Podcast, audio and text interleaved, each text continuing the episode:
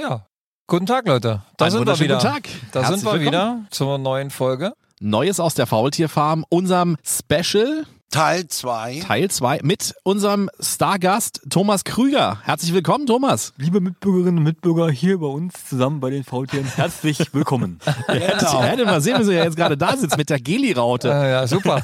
Schön, dass du wieder da bist, Ja, Thomas. klar, Wir haben auf jeden Fall noch jede Menge weiter zu besprechen. Wir haben ja letzte Mal schon eine ganze Menge Infos über dich erhalten. Seitdem du fünf bist, spielst du Klavier, Pianist dann geworden und heute soll es einfach noch mal so ein bisschen darum gehen, wie gehst du mit diesem Fame um? Die Schlüpfer sind ganz wichtig. Genau, und BHs. Ja, und natürlich auch wollen wir nochmal mit dir sprechen, wie geht's jetzt weiter mit Thomas Krüger, wenn die Pandemie erstmal vorbei ist? Was sind die Projekte, die du jetzt noch so in der Pipeline hast? Deswegen springen wir direkt rein und sagen herzlich willkommen und hallo. Hallöchen. Hallo. Hi. Hier, hier kommt Neues aus der Faultierfarm. Der Podcast Spezial. Heute mit Rüdiger, Das sollst du nicht sagen. Jetzt ist er völlig irre. Danny, herzlich willkommen Guten Tag. und Wir Klaus. fangen jetzt an. Jetzt. Heute mit Pianoman Thomas Krüger. Ich habe noch eine Frage zu dem Klavier in Paris. War das zum Bespielen gedacht, als es dort stand? Also es war nicht das Gepäckstück eines Fluggastes, was du dir da gegriffen hast. wissen wir bis heute nicht. Äh, ah, okay. Aber ich denke mal, das war vom Flughafen so geplant So als, als gedacht. Kunstaktion, dass Ja. tatsächlich dann Kunst an Orte kommt, wo eigentlich Kunst gar nicht so erwartet wird oder gedacht wird. Und gerade in Frankreich, das weiß ich ja mittlerweile bis heute, ist das tatsächlich so, dass sie da ein bisschen weiter sind und in jedem großen Fernbahnhof, zum Beispiel auch der SNCF, also der französischen Staatsbahn, steht ein oder teilweise sogar mehrere Klaviere in den großen Bahnhöfen. Ja. Und wie ist deine Erfahrung in Deutschland? Gibt es jetzt viele Einkaufscenter, die sowas machen, wie das Sony das gemacht hat? Oder Es gibt auch Aktionen in Deutschland, Magdeburg mit Gummiknüppel? nee, nee, nee, sondern so Aktionen im öffentlichen Straßenland zum Beispiel, wo dann aber ein längerer Zeitraum von zwei Wochen existiert, wo dann öffentliche Pianos aufgestellt werden als richtige Kunstaktion, die dann installiert werden. Und auch zum Beispiel die Sache am Potsdamer Platz im Sony Center, wo dann im Jahr 2018 und 19 so ein rotes Piano stand, die das auf jeden Fall auch nur abgekupfert haben und dann für sich, denke ich mal, genommen haben, um dann da Mehrwert zu generieren ist das mittlerweile so ein bisschen in Deutschland auch angekommen. Und auch an einigen Bahnhöfen war das mittlerweile so der Fall. Aber nicht unbedingt aus Eigeninitiative der Deutschen Bahn heraus, sondern immer aus eigentlich privaten Vereinen oder in Kooperation mit Musikschulen. Ah, okay. Da ist leider die Deutsche Bahn ein bisschen hinterher, was das angeht. Na, im Sony Center war es ja so, dass der Eigentümer des Sony Centers, der hat auch Einkaufscenter in London zum Beispiel und die haben es vorher gemacht Mhm. und dann hat er eben gesagt, dann machen wir es auch in Berlin und da war es ja auch zeitlich begrenzt, waren ja nur die drei, vier Sommermonate. wo es genau. Wohl, Und das stand ja auch nicht jeden Tag draußen, sondern immer so willkürlich. Na, wenn es kühl war, hat es die Security drin gelassen, damit es nicht verstimmt. Und weil du so fragtest, dann. wie das ist, mittlerweile ist es dann eben dann doch so, dass ich dann, wenn ich sowas mitbekomme, dann auch diese Pianos aufsuche. Also es ist nicht mehr nur zufällig, Das war, sondern genau. genau, sondern ich extra hinfahre und dann gucke. Und das kann man auch googeln, dass du sagst, also jetzt gucke ich, hat der Bahnhof auf seiner Website stehen, wir haben auch ein Klavier. Zum Beispiel, So. Ja? wenn, dann, wenn ich weiß und es mitkriege, diese Kunstaktion findet statt. Genau. Ja. Beim Open Piano oder im Zone Center war das zum Beispiel so, ist dann oft schwierig. Bin da oft an Tagen hingefahren, obwohl eigentlich da ein schöner Tag war, aber da war vielleicht gerade eine Veranstaltung im Sony Center, stand das Klavier eben nicht da. Also ich bin tatsächlich, trotz alledem, musste mehr Zeit auch rein investieren, um dann die Videos herauszubekommen, die ich dann eigentlich auch dann hochladen möchte, weil ich da an bestimmt in der Mehrheit der Tage hingefahren bin und das Klavier dort aber nicht stand. Du hättest uns fragen können, wir hätten es rausgeschoben. es war bei uns eingelagert. Wenn das Klavier rausgeschoben wurde und da standen sie schon Schlange und dann bist du hingekommen, wolltest rangehen Kann und sagst, nee, passieren. nee, nee, mein Euro, mein Euro liegt schon hier, ich spiele als nächster. Ja, Kann passieren, dass du dich dann auch anstellen musst, weil einfach auch, es gibt auch andere Pianisten, die Ja. dann auch dann Ja. spielen wollen oder irgendwelche Kinder dann dran sind. Das ist ja der Sinn der Sache, dass das ja ein Piano für alle ist Ja. und dort Ja. nicht nur jetzt Profi spielen müssen. Was ja das Schöne ist, dass dann auch Leute in Verbindung damit gebracht werden, Kinder damit vielleicht sogar eine gewisse Berührung kriegen und dort mal ein bisschen drauf rumklimpern können. Und die andere Sache ist übrigens auch noch, weil ich sage, die Deutsche Bahn ist da noch ein bisschen hinterher, was das angeht, dass ja eigentlich auch immer ein Marketing-Gag für den Veranstalter auch ist, weil er generiert ja dadurch kostenlos Werbung. Oder die Klavierfirma klar, selber, das wenn da Steinway oder Bechstein draufsteht und ich lade dieses Video hoch und am Ende kriegt so ein Video eine Million Klicks, dann sehen auf einmal diesen Marken. Auf was für ein Piano du spielst, ja. so ist es. Ja, ich dachte, du hast dann, Genau, so äh, weil ich das wusste ich nicht, dass das im Sony Center war. Ich dachte, da hast du dann gesagt, nö, pö, zu euch gehe ich nicht. Ihr seid in meinem Fahrwasser und wollt hier nur in meinem Fahrwasser hier euch äh, Namen machen. Da war ich nicht der Einzige. Also ich weiß, dass auch lange vor meiner meiner Zeit schon Ende der Nullerjahre, glaube ich, diese Sache mit diesen Open Pianos aufgekommen ist. Und auch gerade London war da schon zielführender, weil ich hatte 2013 auch schon mal so eine Europareise gemacht mit meiner damaligen Freundin, wo ich damals schon auf dem Flughafen in Paris Charles de Gaulle auch gesessen hatte und da auch schon ein Video aufgezeichnet habe, das aber nie veröffentlicht hatte, weil ich gar nicht so weit gedacht habe. Und auch im Zuge derselben Reise, auch da schon festgestellt hatte, dass auf dem Bahnhof St. Pancras in London auch Klaviere dort stehen. Das wusste ich damals schon und habe damals sogar da auch schon so eine Sachen aufgezeichnet. Siehst du, das habe ich nicht gewusst. Wenn ich das im Sony nicht miterlebt hätte, hätte ich. Dann geht's einfach so das an einem nicht vorbei, ne? Gehalten. Ja. Ist das schon mal vorgekommen, dass dir in irgendeiner Kneipe dann an so einem Schifferklavier danach war? Äh, wie, wie meinst du? Nur so eine räudige Spelunke und da steht so ein Schifferklavier in der Ecke, wie du es aus dem Western kennst und dann gehst du ran und steht... Nein, Schifferklavier ist was anderes. Ist eine, Das stimmt, das ist ja ein Akkordeon erstmal, ne? Akkordeon. Achso, Entschuldigung, Entschuldigung. Schifferklavier ist ein Akkordeon, genau. Nee, ich meine, ich meine so ein, so ein, so ein richtig... Ein Pi- Klavier. Nur ein Klavier. Aber ganz kurz mal dazwischen gefragt, wenn du jetzt Klavier spielen kannst, so ein Akkordeon hat ja von der Tastenfolge, ist ja auch ein Tasteninstrument. Würdest du jetzt von dir sagen, dass du da automatisch auch Akkordeon spielen Ja, kannst? die oder? rechte Seite natürlich erstmal von der Bedienung her, ja, aber Ja. Akkordeon ist ja nicht nur das Drücken der Tasten, Die sondern du Knöpfe. musst ja nee, Genau. Knöpfe erstmal auf der linken Hand, damit spielst du die Akkorde und du musst ja diese dynamische Bewegung wissen, wie das funktioniert. Aber ist das dann einfacher für dich zu lernen? Ja, also denke, also ja. würdest Ich du jetzt sagen, Ich könnte das, wenn ich jetzt auch dasselbe mit den Noten spielen, wenn ich mich jetzt irgendwie mal einen Monat hinsetzen würde und mal wirklich rein investieren würde in diese notenlehre Sache oder Blatt spielen, würde das dann besser werden. okay, Das ist auch mit anderen Instrumenten auch so, weil ich da das musikalische Verständnis ja schon von vornherein mitbringe. siehst du, Klaus, wir hätten gleich ganz andere es das. Karrieren einschlagen können. Ja. Unabhängig davon, also nochmal zurück zum Klavier. Kein Schifferklavier, Entschuldigung, war mein Fehler. Kneipe, sitzt irgendwo eine räudige Kneipe, bist du vielleicht schon unter den Tisch gesoffen worden und da, ach Mensch, da steht ja ein Klavier in der Ecke, da, da spiele ich mal. Klar, auch gerade da hast du öfter mal Klaviere Cool. und ich habe schon an unmöglichsten Orten Klavier Das gespielt. ist abgefahren. Das Also- ist schön. Also nicht nur, ich wollte damit nur sagen, nicht die klassischen Orte, wo man einen schönen Musikhall auch hat, sondern Ja. einfach mal, da steht ein Klavier, ey, super, da probier's mal. Ich weiß, in Dortmund bin ich mal in so ein, das war auch im Zuge dieser Piano Play Me Aktion, gab's, ich glaube, so einen homosexuellen Ring oder Verein, was aber ein ganz normales Café war. Ja. Da sind wir dann auch rein, ich mit meinem Kameramann und haben einfach gefragt, ob wir hier spielen können und dann habe ich dann da quasi da, da einfach gespielt Ja. und äh, war eine lustige Atmosphäre. Ja, und das Fall. war auch, und die äh, waren bestimmt alle geil auf mich. Also, ich nicht. war, war, das Kla war das Klavier auch einigermaßen ja, das äh, war gestimmt? Gut gestimmt, weil Ja. das war ja dort öfter in Benutzung. Okay. okay, alles klar. Wenn du die Strip-Songs rauskam, Ja, ja, ja, ja. You can uh, leave your head on, head on ne? Oder wie ja. das?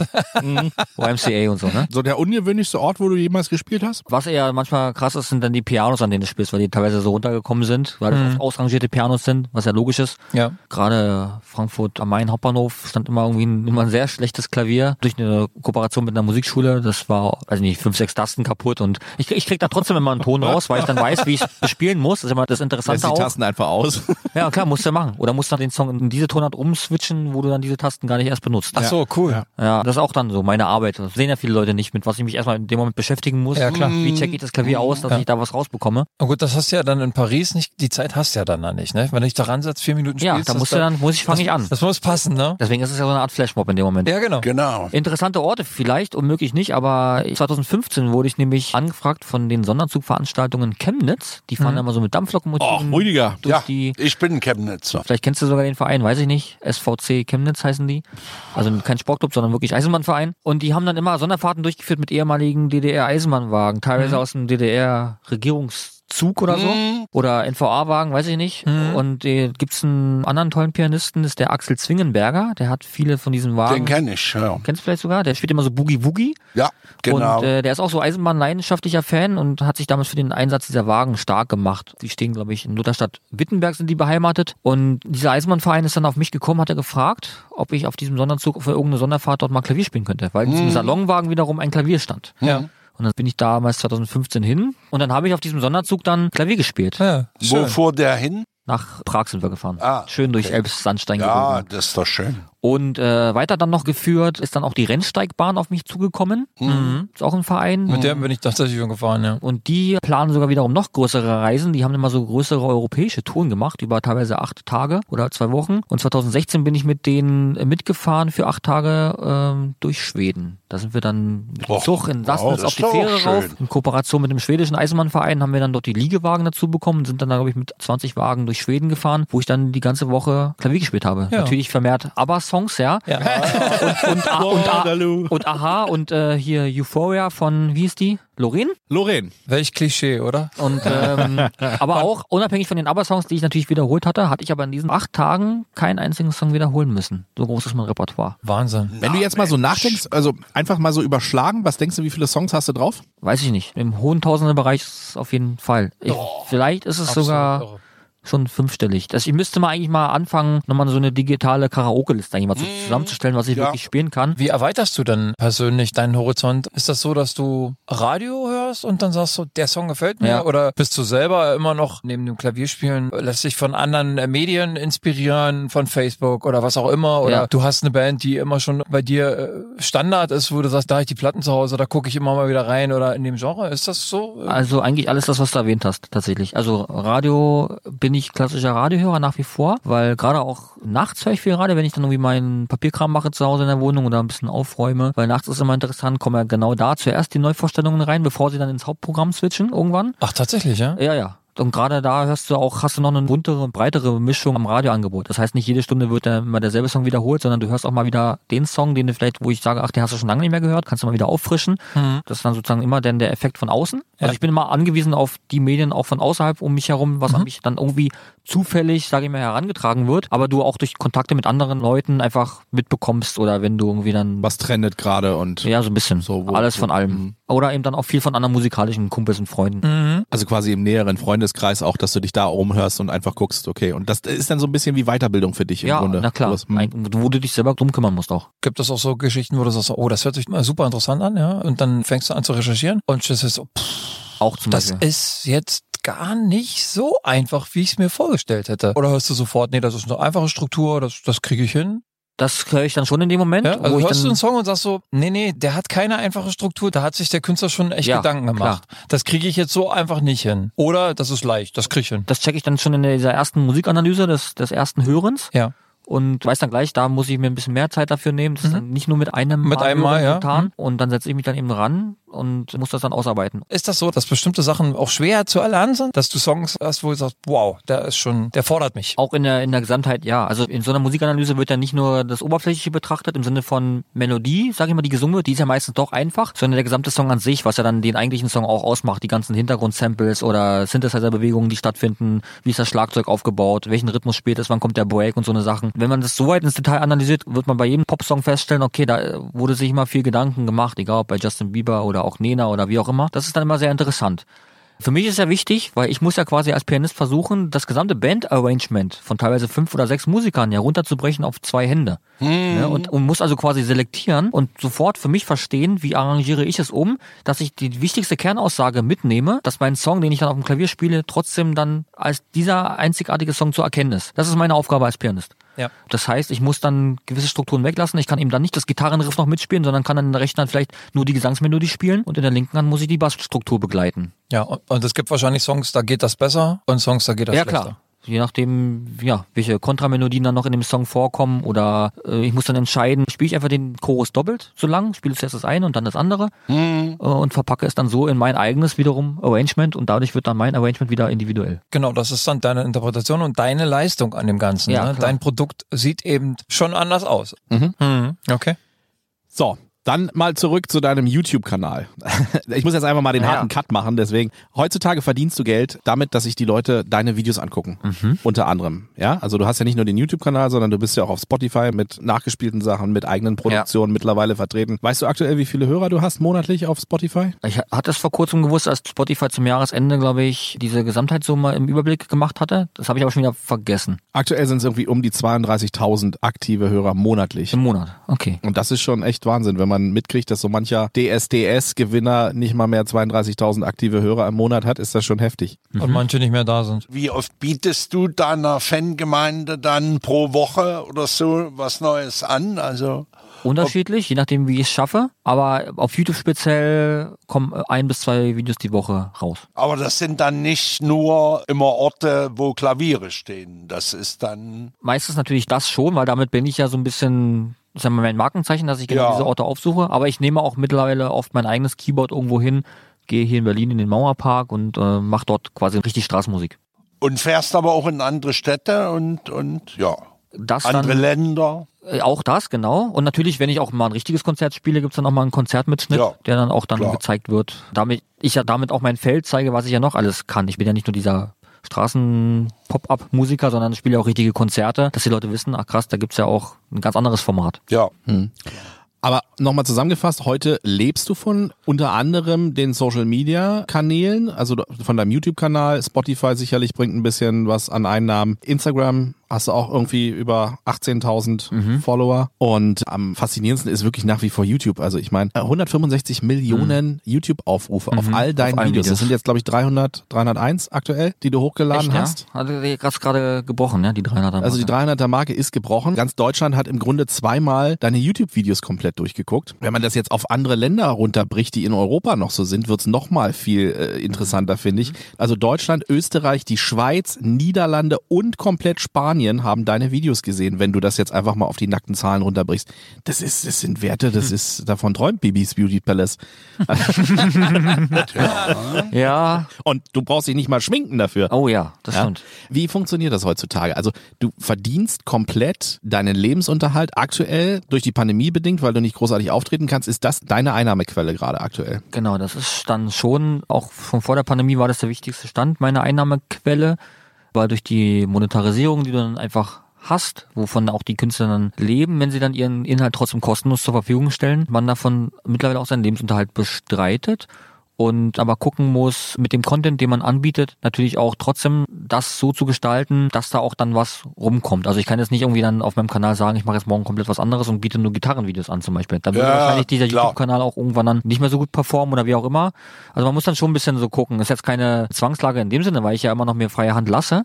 Aber ich muss natürlich schon gucken, was gefällt meiner Gemeinde. Das ist, muss ja jede Liveband ja auch machen. Die Mode kann auch jetzt nicht sagen, sie fangen jetzt morgen an, Country-Musik zu machen. Wäre ein schwierig. Wäre ein bisschen gaga. Sondern ich muss dann auch gucken, wie kann ich meinem Stil irgendwo ein bisschen treu bleiben mit Ja. Open Piano, was aber momentan schwierig ist, weil auch schwierig neuer Content zu erschaffen momentan nicht geht, weil ich nirgendwo hinfahren kann, in dem Sinne in andere Länder. Auch diese Open Pianos teilweise gar nicht existieren oder abgesperrt sind Ja. aufgrund der Übertragung Ja. des Covid-19-Viruses. Und ja, zur Einnahmestruktur ist das eben dann so, dass die Abonnenten dann dafür kostenlos den Inhalt kriegen und sich dann aber dann eben dann die Werbung dann anschauen müssen und ich dann Genau, also hast du einen 30 Sekunden oder was weiß Beispiel. ich, keine Ahnung, Ja. von Spee, Megaperls oder wie auch immer, was jetzt gerade irgendwie. Kannst du das beeinflussen, welche Werbung gespielt wird vor deinen Videos oder bist du da vollkommen Also ich kann inhaltlich nicht beeinflussen, welche Werbung gespielt wird. Ich kann aber quasi so ein bisschen beeinflussen, wie die Anzeigen auszusehen haben. Ob ich die- diese Overlay-Anzeigen haben möchte oder nur diese 5 Sekunden Anzeigen oder ob YouTube auch entscheiden kann, dass dann eben diese 27-sekündigen Anzeigen kommen. Meistens ist es natürlich clever, wenn man dann alles anklickt, weil dann auch alle möglichen Werbeanzeigen stattfinden können.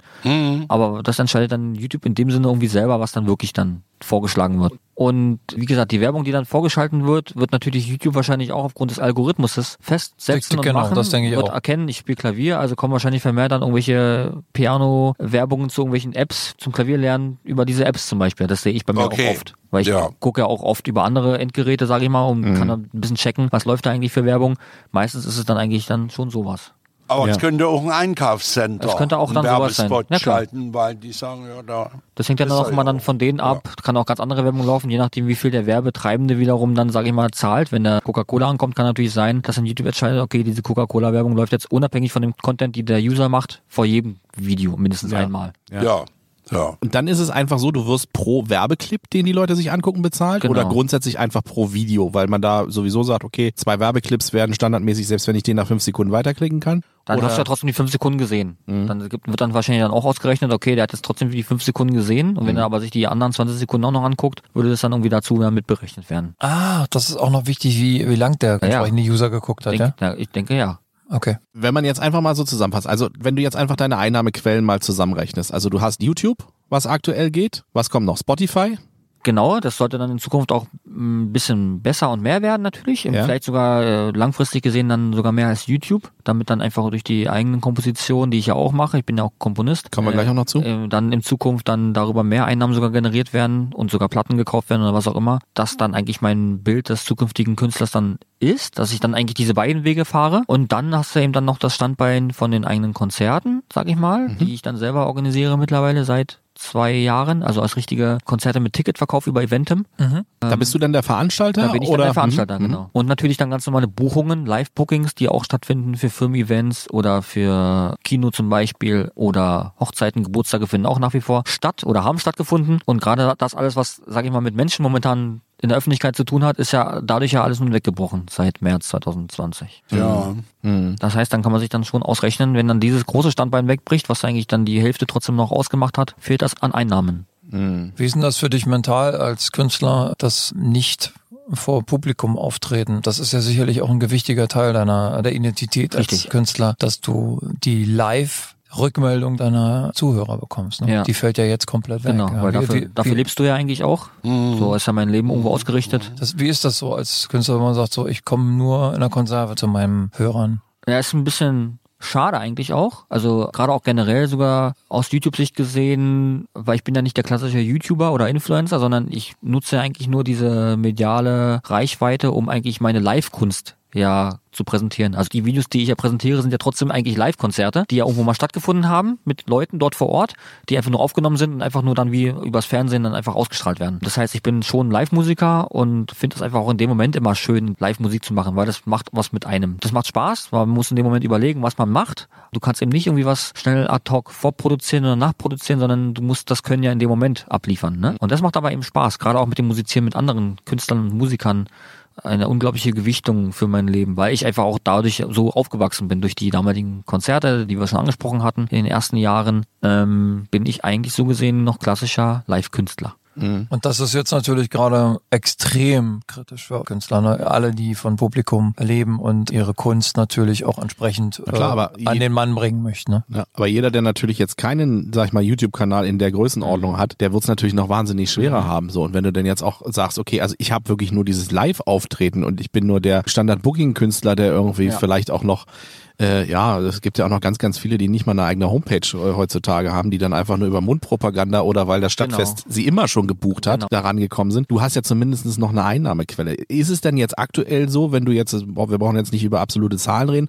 aber ist es denn so, dass du von diesen ganzen Einnahmen, die du generierst, dass du davon jetzt aktuell gut leben kannst oder fehlt dir wirklich tatsächlich diese komplette Einnahme auch durch die Live-Konzerte, dass du sagst, also es geht gerade so, aber viel weniger dürfte es auch nicht sein. Genau, es geht gerade so, aber viel weniger dürfte es eigentlich nicht sein. Gerade auch im Anbetracht dessen, weil man ja auch immer was zu reinvestieren hat und sich anschafft oder eben dann doch mal irgendwo hin reisen muss, um erstmal dann doch neue Videos zu produzieren. Äh, Also es ist jetzt nicht so, dass du irgendwie eine Villa in Zehlendorf hast und sagst, leck mich alle am Arsch, selbst wenn die Pandemie noch drei Jahre geht, ist kein Problem für mich. Ich Ja. habe meine YouTube-Videos und dann ist gut. Ich habe dann nur meine Zweiraumvilla in Marzahn. Das, das reicht mir erstmal aus, mit S-Bahn-Anschluss aber. Ja, sehr schön. gut. Und ähm, dass natürlich dann der Live-Booking-Markt komplett fehlt, ist halt schon eklatant krass, weil also gerade auch das Jahr 2020 wäre, glaube ich, nochmal ein großer Schritt nach vorne für mich gewesen, weil ich da dann diese erste Tour eigentlich gespielt hätte, die wir geplant hatten, also mit Live-Konzerten in Deutschland, bundesweit, Hm, um Gottes die na natürlich dann noch nach wie vor stattfinden wird. Also momentan sind die ersten Dates Ende Oktober 2021, die ich unbedingt spielen möchte.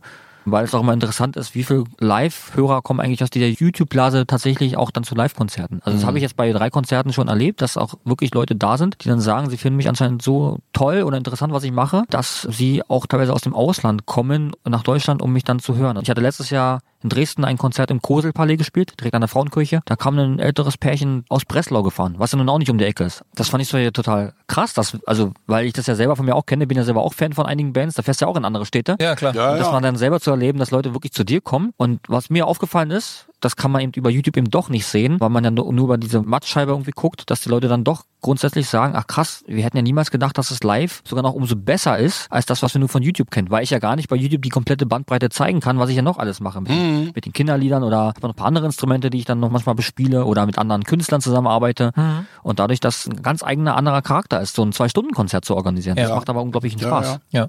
Eine Frage, die mich noch interessiert im Zusammenhang mit deiner Musik, wenn du Medley spielst von Songs, die von anderen Künstlern sind. Wie ist es dann dann mit den Rechten der Künstler? Wie läuft denn das mit der Abrechnung? Du spielst ja dann Songs von anderen, zwar eigen interpretiert, aber es ist ja immer noch das künstlerische Eigentum von jemand anderem. Richtig, das bleibt's ja auch, weil das Hm, Urheberrecht ja, ja, ist ja klar. quasi von dem Urheber, der dann durch äh, Lizenzrechteinhaber vertreten wird. Mhm. Also Labels oder Verlage oder wie auch immer, weil du kannst dich ja als Künstler ja nicht um alles alleine kümmern. Du weißt ja nicht, wer gerade in deiner Welt deinen Song spielt oder Genau. kannst auch nicht hinterher sein. Deswegen gibt's ja auch die GEMA in Deutschland, was äh, für mich auch als eigener Urheber, ich bin ja quasi beides, ne? Natürlich. eklatant auch wichtig ist. Und YouTube macht das zum Beispiel automatisch. Das war ja auch damals dieser große Streit mit der GEMA, wo ja viele Videos bis zu einem gewissen Zeitpunkt gar nicht Gespielt werden durften. genau gesperrt wurden dann von der GEMA, was auch komplett so richtig war für die Urheber, weil es kann einfach nicht sein, dass da irgendwelche Songs dann trotzdem zu finden sind und die eigentlichen Urheber davon nichts verdienen. Und es war auch gut für YouTube selber, weil YouTube musste auch erkennen, also Google, dass natürlich sie diesen Kompromiss mit der GEMA definitiv gehen müssen. Das hat dann auch YouTube dann selber geredet durch diesen Content ID Anspruch, so nennt sich das. Das ist quasi auch ein automatischer Algorithmus. Wenn ich also selbst im Medley Songs von Dritten spiele, erkennt der Algorithmus automatisch durch die ähnliche Struktur, die ich ja trotzdem spiele, durch die Melodie, erkennt er das dann, dann kommt dann so ein, so ein Urheberrechtseinspruch automatisch rauf und dann werden automatisch dann die Einnahmen geteilt. Das heißt, Ah, es ja. geht automatisch dann was an den Urheber und automatisch auch dann was an mich. Ja, alles klar. Das Okay. heißt, sozusagen, wenn ich aber zum Beispiel nur Boogie Boogie spielen würde, was ja meistens mehr so eine Improvisation ist und mehr nur eigentlich so ein Musikschema, wo keiner den urheberrechtlichen Anspruch drauf hatte, könnte ich zum Beispiel die kompletten Einnahmen für mich generieren. Also ich könnte jetzt morgen anfangen und sagen, ich mache jetzt meine Videos nur mit Boogie Boogie. Kannst du Boogie Woogie, Klaus? Nee. Mhm. Kannst du das? Ein bisschen, soll ich mal noch Ah, probier mal. kurz anspielen? Mach mal, mach mal, Ja. mal kurz an. Sagt mir gar nichts. Was ist das Boogie Woogie.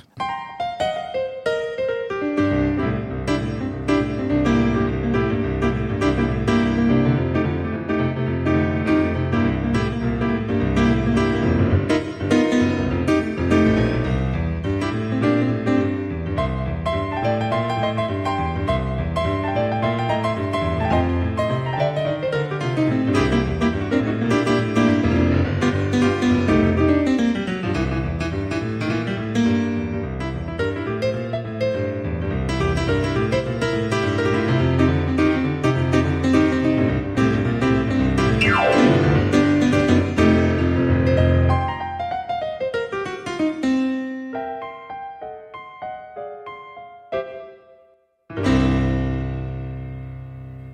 Ja, cool. Sehr schön. Das, Megamäßig. Das, das ist Boogie Woogie, okay. Boogie das Woogie. ist Boogie Das ist dann so, Woogie. so Eisenbahnmusik so ein bisschen oder Ja. so. ja, ja, Ja, ja. ja. Es Genau. ist halt so, genau, Genau, war, so, genau. war ja damals ja so populär auch, gibt ja ganz krasse Boogie-Woogie-Pianisten auch, gerade weil hier ist die linke Hand sehr wichtig, weil die macht diese Begleitautomatik, das ist schon ziemlich schwierig, das richtig gut zu spielen und es ist aber zum Beispiel da nur so ein Musikschema, worüber du improvisierst, ne? Das heißt, das war jetzt auch reine Improvisation in der rechten Hand, die Melodieverläufe, das heißt, da gibt's keinen Urheberrechtsanspruch drauf, es sei denn, du entwickelst dann so eine Melodie natürlich, die dann so eingängig ist, wie bei, bisschen beim, beim Rock'n'Roll, Rock Around the Clock oder irgendwie sowas, äh, dann ist natürlich klar, wenn du dann auch noch diese Melodie jetzt drüber spielen würdest, dann wäre es wieder ein Urheberrechtsanspruch von dem Urheber eigentlich. Ja. Aber wenn ich einfach nur so das Begleitschema spiele, Mhm. äh, ist es frei. Aber wenn sich jemand ransetzt und quasi eine ganz markante Melodie entwickelt, die eine gewisse Tonabfolge hat, dann ist das das Werk desjenigen, weil der hat sich ja geistig damit beschäftigt und kreativ. Und gibt es eine bestimmte Folge, wie Ja, viel das sein Ich müssen? weiß nicht, wie viel das dann genau waren. Waren es irgendwie vier Takte oder eine Abfolge von zwölf Tönen oder sowas? Sowas in die Richtung. Ja.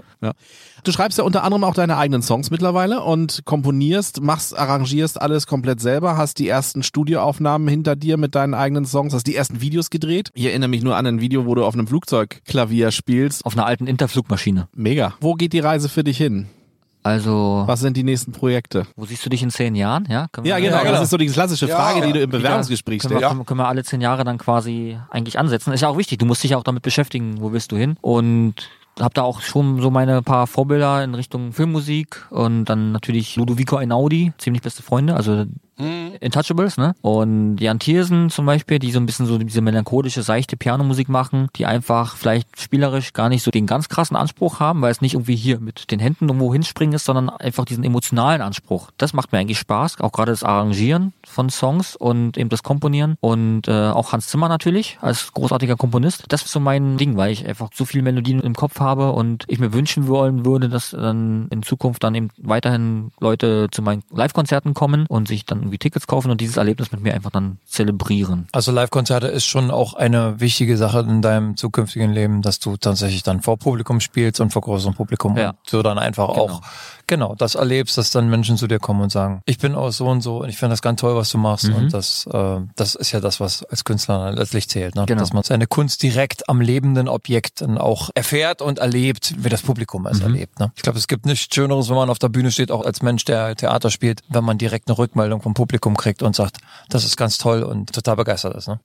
Und ja, und heute sind wir dein Publikum und ich denke, wir wollen da unbedingt noch ein kleines Klassik Medley hören. Das, auf, Genau. das auf wir jeden Fall. Und Thomas hat ja auch noch vielleicht einen eigenen Song, Ja. den du komponiert hast. Was wollen wir zuerst? Ähm, ja, sagt ihr Jungs. Fangen wir an mit der Klassik Ja, vielleicht? fangen wir an mit der Klassik. Okay, müssen wir mal gucken, wie gesagt. Also wir hören jetzt noch einmal ein Klassik-Medley von Thomas. Ich weiß nicht, willst du vielleicht einfach zwischendurch, Rüdiger, immer mal so ein bisschen sagen, mal? womit wir Ja, vielleicht anfangen? Wir müssen uns wenn du es erkennst, ne? Mal gucken. Wenn ich nicht alles kenne, dann machen wir mit Genau, dann machen wir immer, weiter. immer weiter. Womit fangen wir an? Wir fangen an mit Zauberflöte. Warte. Warte, kleinen Moment.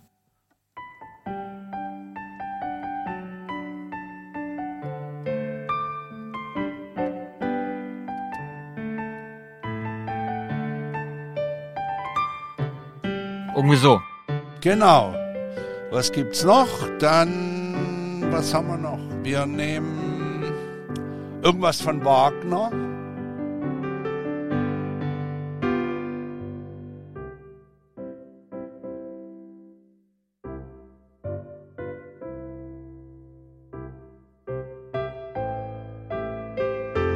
Das kenne ich vom Heiraten. Ist ja, ist ja auch der Hochzeitsmarsch. Ah, okay. Genau, jawohl. Und zwar, wo, wo kommt der vor? In welcher Oper? Oh, jetzt wird Rüdiger auf die Oh Probe Gott. gestellt. Ja, jetzt, komm. Wo kommt denn der vor? In, ich glaube in in Lohengrin, glaube ich. Ah, Ist dann diese eine Szene, wo dann in diesem Stück dann markant vorkommt. okay. Ja. Dann Beethoven. Machen wir was. Ich wollte gerade sagen, Ludwig van. Oh.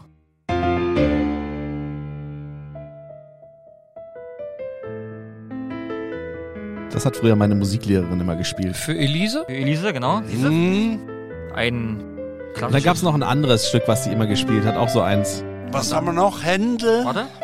Beethoven, nochmal. Ja, Freude schöner Gott davon. Ja. Kenne ich auch. Beethovens Neunte. Genau, quasi. Und Händel zum Beispiel... Händel.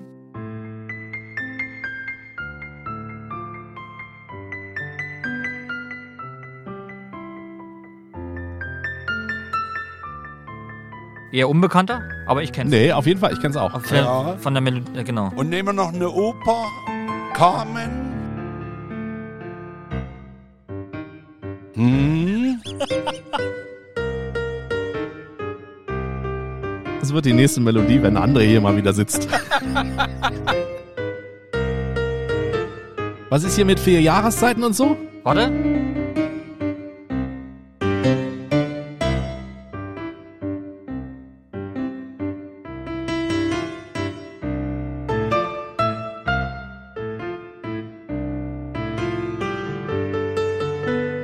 Vor Jahreszeiten geht, warte. Äh, wie geht das Hauptstück nochmal? Oh Gott. Oh. Das ist Forrest Gump. Das kenne ich. Nee, nee, nee, nee, das ist Sonst einfach nur mach, so. mach aber ja. Forrest Gump. Nee, warte, ich, ich muss da. Ah, das ist, liegt mir auf der Zunge. Nicht auf der Zunge, aber in den Fingern. Wie geht äh, der Frühling von den. von den vier Jahreszeiten? Rüdiger, du jetzt. Ja, Rüdiger, komm, du bist Das Einsatz. wird. Einsatz. Nee, nee, nee.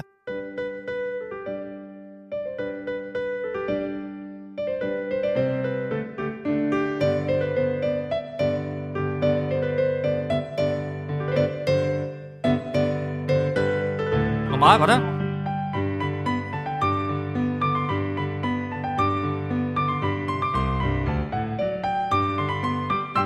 so crazy. Diese war jetzt so ein Beispiel, ein Herantasten beim ersten Mal eher nicht gut und beim Ja. zweiten Mal aber aus dem eigenen Gedächtnis heraus Ja. wurde es dann besser. Wahnsinn. Ja. So ein komplettes Klassik-Medley einfach. Oder Gibt einfach es. mal zu sagen, hier, Sogar vom Potsdamer Platz gibt's eins. nee, aber ich meine jetzt so Best of Oper, weißt du so? Dass du einfach sagst so, Das ist dann schon themenspezifisch. Genau. Das wäre dann schon eine Art so halbe Produktion, wo man jetzt, wo ich jetzt rangehe und sage, kann auch von dem, von dem Medley die richtige Abfolge bestimmen. Dann wird das Medley an sich wahrscheinlich durchstrukturierter und vielleicht Ja, sogar auch ja, besser, weil dann klar ist, okay, das geht alles Hand in Hand. Aber dann ist es eben nicht mehr dieses ganz wirre, äh, einfach drauf losspielen, sondern ist es halt schon mit ich meine, gut, das war jetzt, aber das ist natürlich phänomenal. Ich meine, du denkst nicht mal 20 Sekunden nach und fängst an zu spielen. Also, Ja, weil what? Ich, weil ich das Schema wieder verstehe von dem Song und schon ein Ja, paar. Mal selber gehört habe, natürlich. Und genau, selbst die vier Jahreszeiten sind dann, dann doch eingefallen. Ja. Und, äh, Wenn du dann äh, bei so einem Flashmob ans Klavier gehst, hast du dann schon eine grobe Struktur oder lässt du es dann wirklich laufen? ich lasse es laufen. Es gibt natürlich die Songs, die ich dann schon immer gerne lieber spiele, weil sie einfach gut in der Hand liegen und auch gewisse Übergänge, die einfach dann da sind. Aber genau, es wäre dann zum Beispiel mal eine Stufe zu sagen, man geht mal mit einem geplanten Medley irgendwo ran und spielt das mal runter. Dann müsste man sich aber vorher wirklich dann mal hinsetzen und sich das ausarbeiten und dann hat man eben dann so ein themenspezifisches Medley. Mhm. Aber deine Stärke liegt ja auch gerade im, im Improvisieren, ne? Und dann ist es ja auch gut so. Das soll ja auch so sein, ne? Und bist du dann manchmal auch so von dem Klang, wo du sagst so, da möchte ich unbedingt noch mal hin? Also so ein Ort, wo ich sage, so, da ist bestimmt eine tolle Atmosphäre und da möchte ich mal hin, was ich dann aufnehmen möchte. Äh, du meinst jetzt do, dort Für dich jetzt zu irgendwie. spielen in der Location oder genau, was? Oder? genau. Dass du sagst, ich wollte unbedingt mal hier bei, war ich mal bei einer Bunkertour und da würde ich gerne mal in so. einem Bunker sitzen und da spielen. Also ich- Oder irgend sowas, weißt du so. Na, zumindest nicht live-mäßig, aber gerne mal ein Video drehen würde ich schon gerne mal auf eines hier unserer Berliner Top-Hochhäuser, vielleicht sogar bei mir im Bezirk, äh, im Marzahn. Auf den sind ja auch 80 Meter, glaube ich, hoch, dass man da irgendwie mal irgendwie einen Flügel hochbekommt. Ich habe immer noch im Hinterkopf und ich habe nach wie vor für eine eigene Komposition noch im Kopf auch gerne mal auf einer Eisfläche zu spielen, äh, von mir aus im Wellblechpalast hier in Berlin oder in diesem Eisstadion und aber in Verbindung mit einer Eiskunstläuferin, also Ballerina-Eiskunstläuferin, die dann einfach um deinen Flügel herum fährt und du dann das quasi abfilmst, wie du dann cool. einfach, das stell, Ja, das, das, das stell ich mir cool das vor. ja, okay. Das ist gut. Könnte man als Live-Video auch abfilmen, aber das wäre dann vielleicht ein Performance-Video, wo du dann einfach das Video zu dem schon bisherigen aufgenommenen Songprodukt dann abfilmst. Ja, wie geht's für dich jetzt geplant weiter? Also ich meine, du hast eigene Songs, die du nach wie vor machst. Gibt's irgendwie ein Album, woran du gerade arbeitest? Ist da irgendwas in Planung von dir? Also es sind auf jeden Fall mehrere Wege, die momentan umgesetzt werden. Natürlich gibt's wahrscheinlich sogar noch dieses Jahr so eine Art Piano-Cover-Album mit eben nachgespielten Songs. Das fehlt mir einfach noch. Von Gigi D'Agostino oder eben Richard Marx, Whitey Waiting, dass man einfach mal schöne Piano-Version in meinem Stil nochmal hat, die ich dann natürlich auf Spotify veröffentlichen möchte und allen anderen Streaming-Diensten. Ähm, und dann natürlich die Weiterentwicklung auch der eigenen Kompositionen, das dann auch dann irgendwann mal in eine eigene Platte münden sollte oder eine kleine EP, die man dann auch zu Konzerten dann live verkaufen kann. Gibt's ja sogar schon. Ich habe sogar was dabei. Die heißt passend zu dem eigenen Stück damals First Light. Da habe ich damals schon so eine kleine EP drumherum gestrickt mit vier eigenen Kompositionen, wo auch zum Beispiel das Stück Hope mit drauf ist. Unter anderem ein Song, der gerade jetzt in der Pandemie, wie ich finde, sehr, sehr wichtig Ja. für die geplagte Kulturlandschaft. Einfach dieses bisschen so Hoffnung geben. Ist wirklich ein, ein sehr, sehr schönes Stück. Ja, weiß ich nicht, ob wir das vielleicht gleich auch nochmal anteasern Das wäre doch aber ein schöner. Das wäre vielleicht ein schöner Abschluss dann. Ja, Könntest du Genau, noch an, anspielen. Auf jeden Fall noch eine Eigenkomposition. Ja. Ja, und ganz kurz nochmal, weil wir ja auch gerade darüber gesprochen haben, du bist auch aufgetreten in der Pandemie auf einem Laster. Mhm. Das äh, war eine sehr skurrile Aktion, gerade so im ersten Lockdown, wo eigentlich niemand so Bescheid wusste, was ist jetzt alles erlaubt, was kann man umsetzen. Kam der Bezirk Marzahn-Hellersdorf auf mich zu und hatte gefragt, ob ich mir das zutrauen würde und könnte. Und die wollten auch mich dann dabei haben, so ein bisschen als Botschafter des Bezirks. Und bin dann mit dem Sänger Sebastian Rätsel, das ist einer der drei Sänger der Rockabilly-Band The Baseballs. Den kenne ich sehr gut, mit dem arbeite ich lange schon zusammen. Dort gemeinsam auf diesem LKW aufgetreten, wie quasi zur Love Parade. Ja, da war dann eine fette Musikanlage drauf. Und da sind wir dann an zwei Tagen hintereinander durch den Bezirk gefahren. Zuerst drei Stunden in Marzahn und dann den Tag später nochmal drei Stunden durch Hellersdorf und haben dann dort live Musik gemacht, nur Piano und Gesang und quasi als äh, großes Balkonkonzert wurde das quasi ver also verkauft oder veranstaltet als Viva Balconia, Ja. weil ja die Italiener damals die ersten waren, die damit so angefangen hatten. genau. Die waren ja ein bisschen früher dran mit dem Lockdown und dann haben wir gesagt, können wir Berliner doch auch und machen das dann einfach auf unsere Art. Wir haben ja nicht so ganz die engen Gassen, deswegen hat man uns dann so einen fetten Truck dort gemietet und haben dann quasi die Balkone der Plattenbauten, weil die haben ja alle Balkone, dann die Leute Bescheid. Und das war tatsächlich sehr emotional, weil niemand wusste so ein bisschen diese äh, Lage, was ist eigentlich momentan gerade Sache, irgendwie ganz komisches Gefühl, vom inneren seelischen Gefühl. Mittlerweile ist ja irgendwie das jetzt normal geworden alles. Ja. Aber ihr wisst noch, im April war das so in der Schwebe hängen, so Ja, was ist jetzt eigentlich, was, was passiert eigentlich gerade? Und ähm, haben dann da tatsächlich dann cool Musik gemacht. Gibt auch noch ein schönes Video auf meinem YouTube-Kanal zu sehen. Das heißt auch Viva Balconia. Da gibt's einen 20-minütigen Zusammenschnitt, wo man das nochmal nachgucken kann. Hm. Hattest du eigentlich in der Phase, als wir alle so ein bisschen Lockerungen erfahren haben, wir haben ja auch eine Phase gehabt, wo das Kino offen war, Ja. ähm, hattest du da Auftritte? Ja, Ja. da waren dann ein paar Auftritte möglich. Im Open-Air-Bereich da habe ich ein paar Sachen gespielt, auch ein paar Hochzeiten haben dann da stattgefunden und Veranstaltungen. Und ich habe dann auch, wie gesagt, die zwei Konzerte, meine meine eigenen Veranstaltungen habe ich ja gespielt, eins in Köln, eins in Dresden, aber leider nur mit der Hälfte der Zuschauer, der möglichen, weil das war wiederum Indoor und am Ende ist dann natürlich, das war so wie so ein Plus-Minus-Geschäft.